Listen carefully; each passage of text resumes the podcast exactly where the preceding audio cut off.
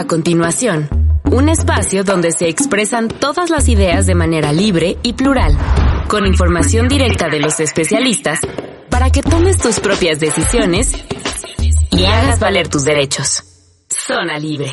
3, 2, 1, freedom!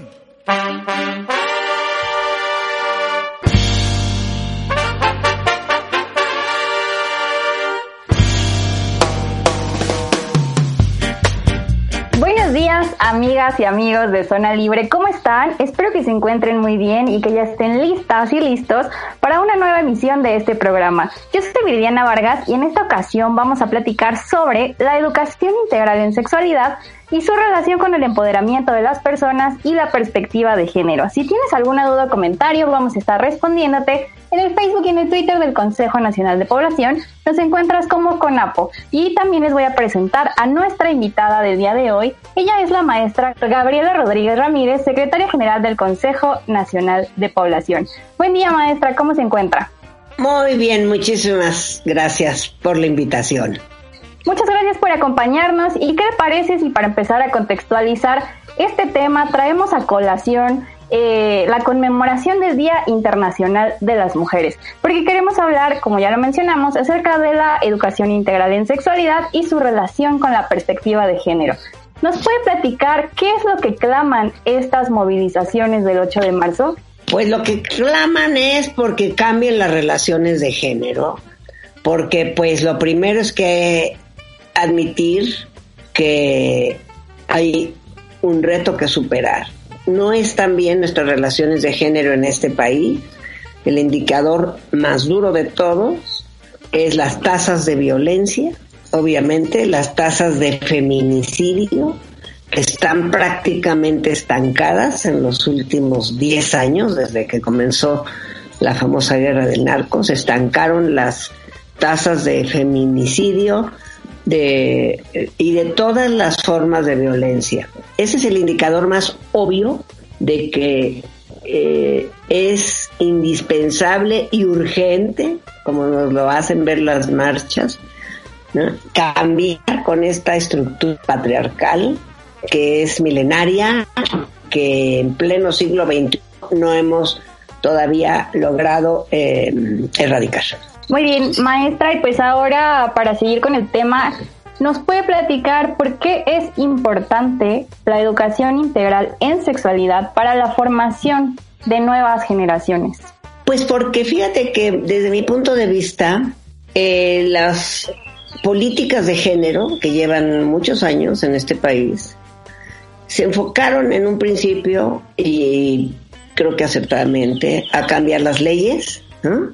Este, muchas leyes, les digo, desde tiempos de que yo nací, este, el acceso al voto, que era tan importante.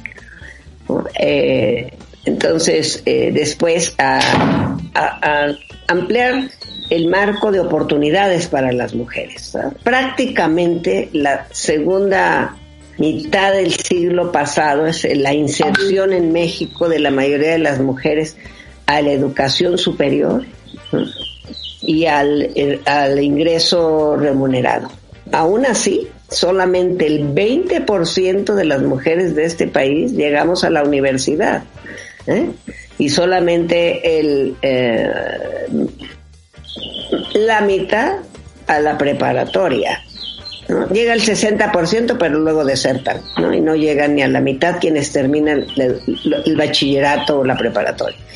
Entonces, eh, eh, ese cambio reciente, es de la segunda década del siglo XX. ¿Cómo llegamos al siglo XXI con ciertos logros, sobre todo unos logros que son de clase, de lujo de clase, porque finalmente son élites, el 20% va a la universidad, el 50% va a la preparatoria, y con otro 50% que están exentas de información, educación, no conocen sus derechos, no saben todo. No conocen sus derechos, eh, entonces, eh, valoramos el cambio legal, valoramos, bueno, paridad de género, ya no se diga, tenemos paridad de género en muy pocos países del mundo, ¿eh? por eso tenemos las congresos, las senadoras. Ahora vienen por primera vez ¿eh? las candidatas a gobernadoras en 15 gobernaturas. Se obligó a los partidos a tener paridad de género en las candidatas. Es avances importantísimos. Pero ¿sabes en qué hemos invertido menos? En cambiar la cultura, ¿no? En cambiar las mentalidades. Para mí eso es la educación sexual. Un cambio de mentalidades que tenemos que enfocar en las nuevas generaciones. Desde luego hay que sensibilizar a madres y padres de familia, no se diga a los docentes, porque con quién vamos a educar a los estudiantes este, y a las estudiantes, a los docentes, a los médicos, a los jueces, por supuesto que la impunidad para los casos de violencias contra las mujeres es muy alta, ¿no? Nunca, nunca, nunca, nunca encuentran pruebas, elementos probatorios para culpar a un agresor. Es muy grave esa parte. Entonces tenemos que educar a toda la sociedad. Pero para hacer el cambio cultural, yo me voy con las nuevas generaciones. O sea, un gran cambio, una revolución, una revolución pacífica, no se logra educando a los adultos para que eduquen a sus hijos.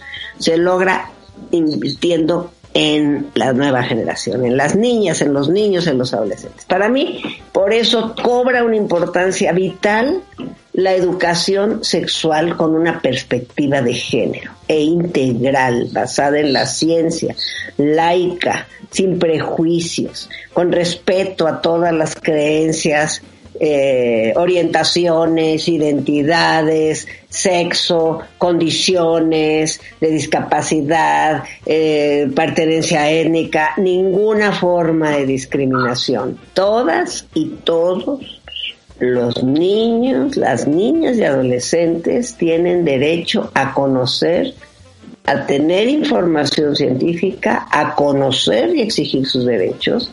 Entonces a las chicas las tenemos que hacer la idea de autonomía desde la preescolar. Tú puedes, tú eres capaz, ¿no? Tú no tienes que eh, depender de nadie, ¿no? ¿no? Nadie toca tu cuerpo, todo el mundo te respeta. Nada, te, respetan todos, tu padre, tu padrastro, tu abuelito, tu maestro, porque luego ya sabemos que hay agresores familiares a las niñas. Entonces, desde niñas fortalecer su autonomía física, le llaman ahora autonomía física, es un concepto que está sustituyendo al de empoderamiento, ¿no? Que tengas autonomía sobre tu cuerpo. Tú decides sobre tu cuerpo, nadie te toca sin tu permiso, Luego queremos la autonomía económica, ¿no? Por eso es tan importante que también eh, tengas más nivel de escolaridad, que no empieces a tener hijos en la segunda década de vida, sino para que estés estudiando, formándote más, ¿no? Experimentando, definiendo quién eres, qué misión tienes en la vida y ya después tener hijos. Entonces, eh, y a los hombres desde el preescolar, fortalecer, fomentar, promover masculinidades positivas, ¿no? Decirles que ellos pueden ser distintos, que su papá le pegaba a la mamá, ellos no, ellos pueden ser diferentes, ¿no? Ellos pueden respetar a su amiguita del kinder y luego a la de la primaria y luego a la que sea su amiga y luego a su novia y luego a su esposa. Es un cambio de mentalidades, un cambio cultural que toma tiempo, pero que por eso mismo tenemos que eh, fortalecer. La educación sexual no empieza hoy, empezó en México en los 70, pero muy enfocada al aspecto biológico, fue muy importante, bajó bastante el embarazo de adolescentes porque se informó sobre anticonceptivos, sobre reproducción, sobre infecciones de transmisión sexual, pero hoy necesitamos una formación mucho más integral, que incluya la perspectiva de género, el respeto a las personas, la autonomía física, la autonomía económica y la autonomía política. Y es que tú decides en tu casa, en tu cuerpo, en tu casa, en tu comunidad, en tu gobierno, tú decides a quién eliges, tú decides qué políticas, tú decides, tú participas activamente para que los recursos se apliquen eh, correctamente. Entonces va la autonomía política también la educación sexual integral. Es amplia, no empieza hoy, pero tenemos que eh, amplia, eh, más bien hacerla realmente integral, que involucre toda esta esfera de aspectos culturales, deportivos, de información científica, de, de, formación ciudadana sobre tus derechos, no se diga tus derechos sexuales y reproductivos, ¿no? y de participación política. Ese es el gran cambio, ese es el concepto que tenemos de la educación sexual y estamos haciendo enormes esfuerzos en ese sentido. Perfecto, pues amigas, amigos, estamos escuchando todo lo que implica la educación integral en sexualidad. Vamos primero a escuchar esta recomendación que les tenemos preparada, un corte musical y después seguimos hablando del tema. Volvemos, están en zona libre por Reactor 105.7.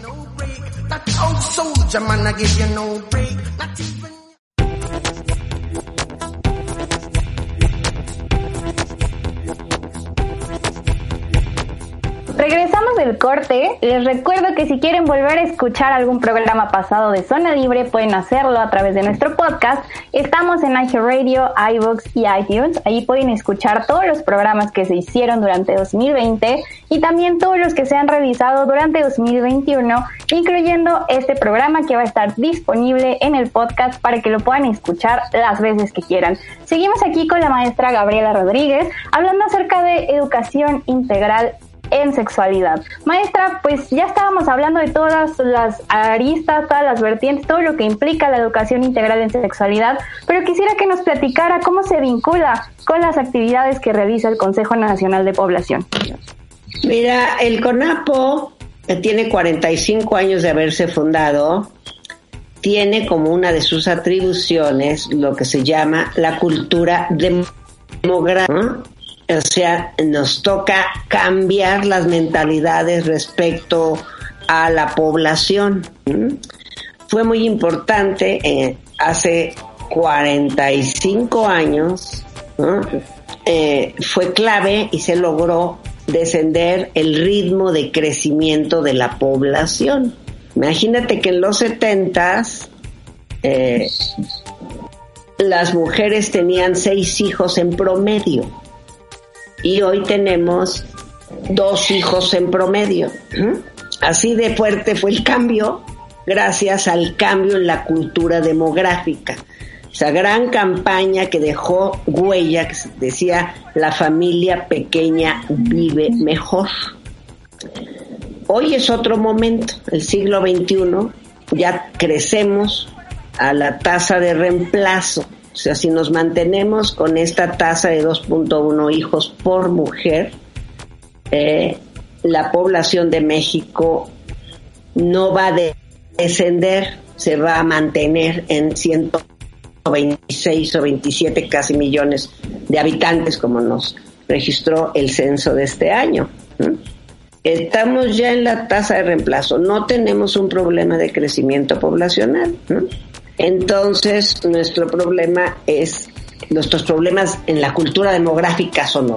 Este que te decía, las adolescentes tienen que saber que la segunda década de vida no es para tener hijos, es para que vivan plenamente su adolescencia, deciden su misión en la vida, ¿no? Este, estudien, tengan acceso a los estudios, eso es, eso es también bien importante. El gobierno de México hace una inversión millonaria que nunca se había hecho en las becas Benito Juárez a todos los niveles para que todo el mundo no, no deje la primaria, la secundaria, el bachillerato.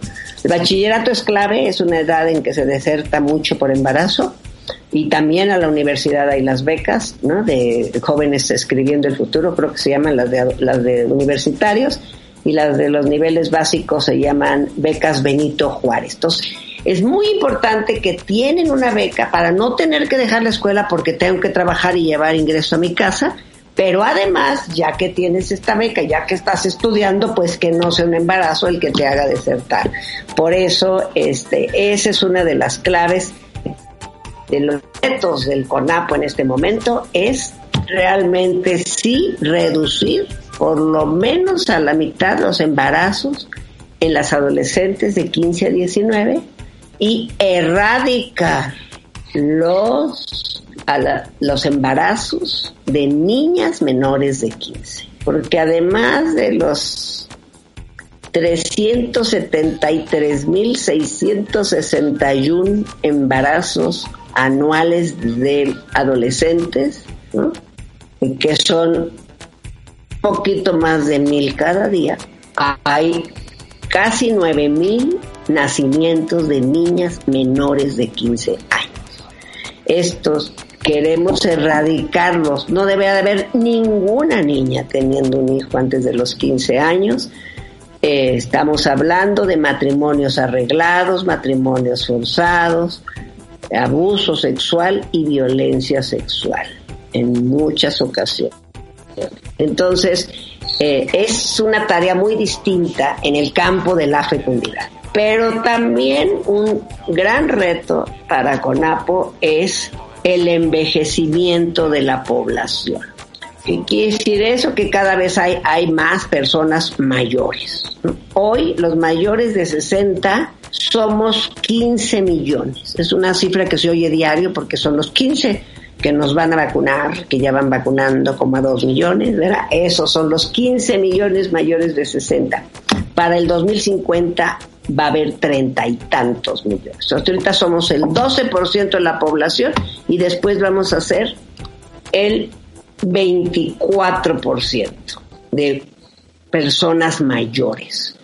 Esto es una... Esto tenemos que anticiparlo como cultura demográfica. Tenemos que irnos preparando para cuando todas las jóvenes como ustedes que andan en los 40, pues van a, ¿no? O 30, 40, en 30 años van a andar mayores de 60. ¿Cómo van a vivir su vejez? Si tuvieron un empleo seguro con todas las prestaciones, entonces van a tener una buena jubilación. Si tuvieron un, si tenían un trabajo informal, si eran, pues no van a tener nada.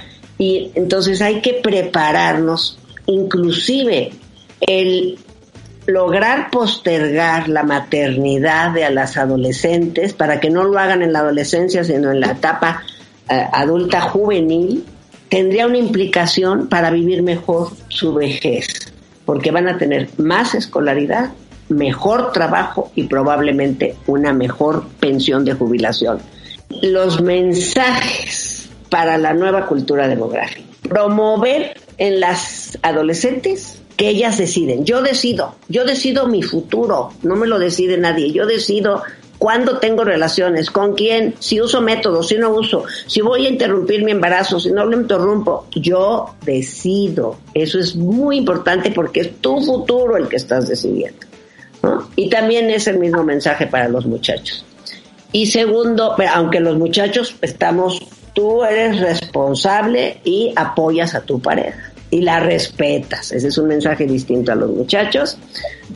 Y, eh, y, a las niñas el mensaje es yo exijo respeto. Para que nadie te toque, para que no abusen de ti y tú decides nada de que te con el hijo del compadre de tu papá, es algo que ocurre mucho en zonas rurales, indígenas y que debemos de detener. Entonces, la nueva cultura demográfica además tiene que contribuir a la cultura de cuidados. ¿Quién va a cuidar a eh, más de 30 millones de personas mayores de 60 años? Si, ¿no? Este es todo un mm, conjunto de tareas que hay que realizar. El trabajo de cuidados, que implica el cuidado de los menores, para que las mujeres podamos estudiar y trabajar. Necesitamos que alguien esté cuidando a los hijos, que alguien cuide a, los ancianos que están, que son dependientes, que están enfermos, a las personas enfermas de casa, a quienes viven con alguna discapacidad. Todos esos trabajos de cuidados nos los han cargado desproporcionalmente a las mujeres. Ese es un trabajo de muchas eh, instituciones, así como la prevención del embarazo. No es un trabajo que solo hace CONAPO, nosotros sí tenemos esa atribución de hacer las campañas y los mensajes, pero el trabajo de, implica un trabajo de equipo de muchas instituciones. Y estoy hablando de los dos temas, del embarazo de adolescentes, lo estamos trabajando con la Secretaría de Educación Pública, que tiene que fortalecer los contenidos de educación sexual, capacitar a los maestros, ¿no? Este, eh, con las con, con los centros de salud para que garantice los servicios, con el DIF y para que les dé, para que exi, eh, atienda los derechos de las niñas y los niños y, y, y la Procuraduría para los casos de violencia contra menores.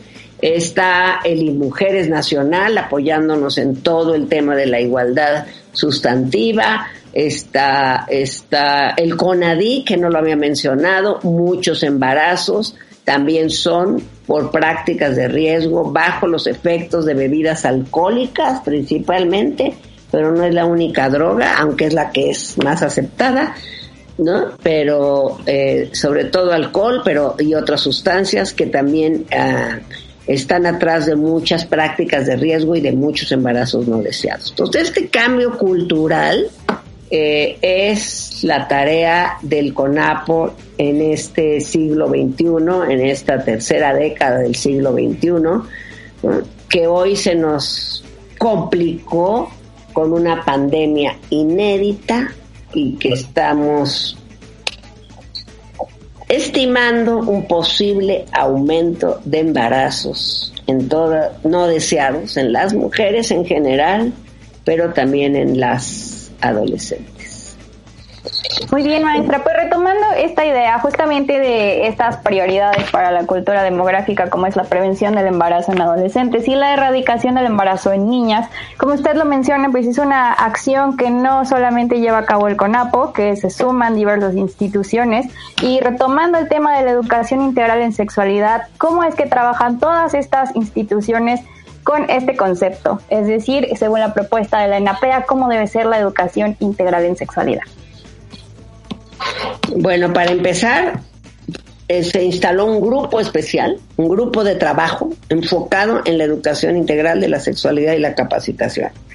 En ese grupo están varias direcciones de la Secretaría de Educación Pública. Está la Dirección de Género y Transversalidad, la Dirección de Educación Indígena, la Dirección de Desarrollo Curricular, donde se hacen los planes de estudios, y la Dirección de Materiales, que es la que hace los libros de texto.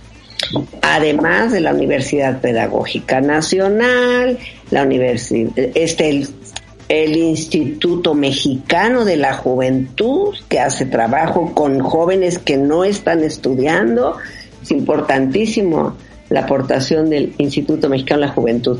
Entonces, desde el CONAPO, desde el ENAPEA, integramos ese grupo. Hay cinco grupos con otros temas, pero nada más para hablar el de educación integral de la sexualidad, ¿no? Ese grupo está fortaleciendo los contenidos en este sentido integral que yo les decía, ¿no? Un, un sentido eh, que no solamente es la formación, la, la, información biológica, que es muy importante, y médica y de prevención de embarazos, sino todo este cambio cultural para cambiar las relaciones de género, toda esta importancia de vincularlo a una vida sana, deportiva, cultural y, y, y, sin consumo de, de, de alcohol y de otras drogas. Entonces, esa es la formación integral. De hecho, lo ideal es involucrarlos en prácticas culturales, deportivas y también en proyectos colectivos para mejorar el entorno. También es muy importante fortalecer la solidaridad que hemos perdido mucho en este en esta cultura neoliberal que es muy individualista, no, nosotros tenemos que pensar cómo está cómo hago para que mi barrio esté mejor, ¿no? Eh, y eso es importante involucrar a, los, a las y los adolescentes. Todo eso es lo que se está fortaleciendo en la Secretaría de Educación, es un grupo recientemente eh, formado, así que apenas trae todo un plan para todo el año para todo esto que yo les indicaba. Además está el grupo de trabajo de comunicación y gestión del conocimiento, que es el que va a manejar las campañas, ¿no? Las campañas en, en, televisión, radio, sobre todo redes, redes, que es lo de hoy, ¿no? Este, ahí estamos este año. El año pasado nos dedicamos a las adolescentes de ciudad, de, de ambientes urbanos y este año ya estamos trabajando enfocadas en adolescentes que viven en comunidades rurales y en comunidades indígenas donde por cierto tenemos tasas mucho más altas que las que les dije, ¿no?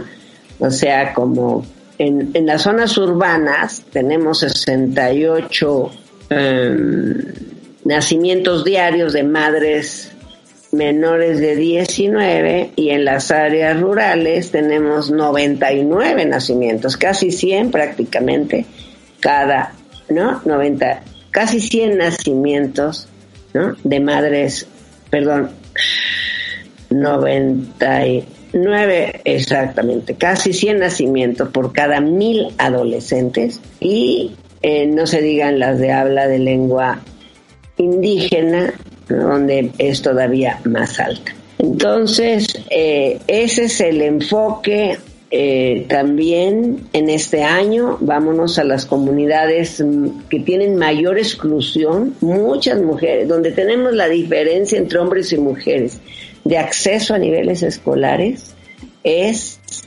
en las comunidades indígenas. Todavía hay muchas más mujeres eh, analfabetas o con solo primaria o con solo secundaria entre las comunidades indígenas. Por eso es que también tenemos mayor número de embarazos en Chiapas, en Guerrero, en Oaxaca, también en Coahuila, que siempre nos ha llamado la atención que está pasando por allá. ¿no? Así que ese es el nuevo enfoque, un enfoque intercultural que estamos trabajando directamente con adolescentes de comunidades indígenas. Eh, es muy importante también funcionarias indígenas de la Comisión eh, ¿no? para el Diálogo con Poblaciones Indígenas y en eso estamos ahora, reconociendo la fortaleza de nuestros grupos indígenas, pero también la mayor vulnerabilidad en que eh, les ha colocado eh, el sistema económico de las últimas décadas. Maestra, pues le agradezco mucho la información sobre educación integral en sexualidad. Ya para despedirnos, ¿nos puede comentar en dónde podemos encontrar más información sobre este tema? Bueno, primero que nada les doy el teléfono de orientación, la línea Yo Decido, que es el 800-624-6464, repito, 800-624-6464. También pueden consultar para adolescentes la página ¿Cómo le hago? Yo decido. Y además, eh, docentes, funcionarias, personas que trabajen con adolescentes, está el portal Enapea, de Conapo Enapea, donde van a encontrar información, actualización, películas, materiales impresos, materiales audiovisuales, materiales radiofónicos que pueden utilizar para trabajar con adolescentes en la escuela, en trabajos comunitarios y en todas partes. Perfecto, muchísimas gracias. Yo también les recuerdo nuestras redes sociales. En Facebook nos encuentran como Consejo Nacional de Población, en Twitter estamos como conapo-mx y ahora sí le doy las gracias a nuestra invitada por su participación. Estuvo con nosotros la maestra Gabriela Rodríguez Ramírez, secretaria general del Consejo Nacional de Población. Muchas gracias por acompañarnos, maestra. Al contrario, muchísimas gracias. Gracias a todas y a todos ustedes por sintonizarnos como cada sábado y también agradezco a todas las personas que hacen posible este programa. Yo soy Viridiana Vargas y nos escuchamos la próxima semana. Esto fue Zona Libre por Reactor 105.7.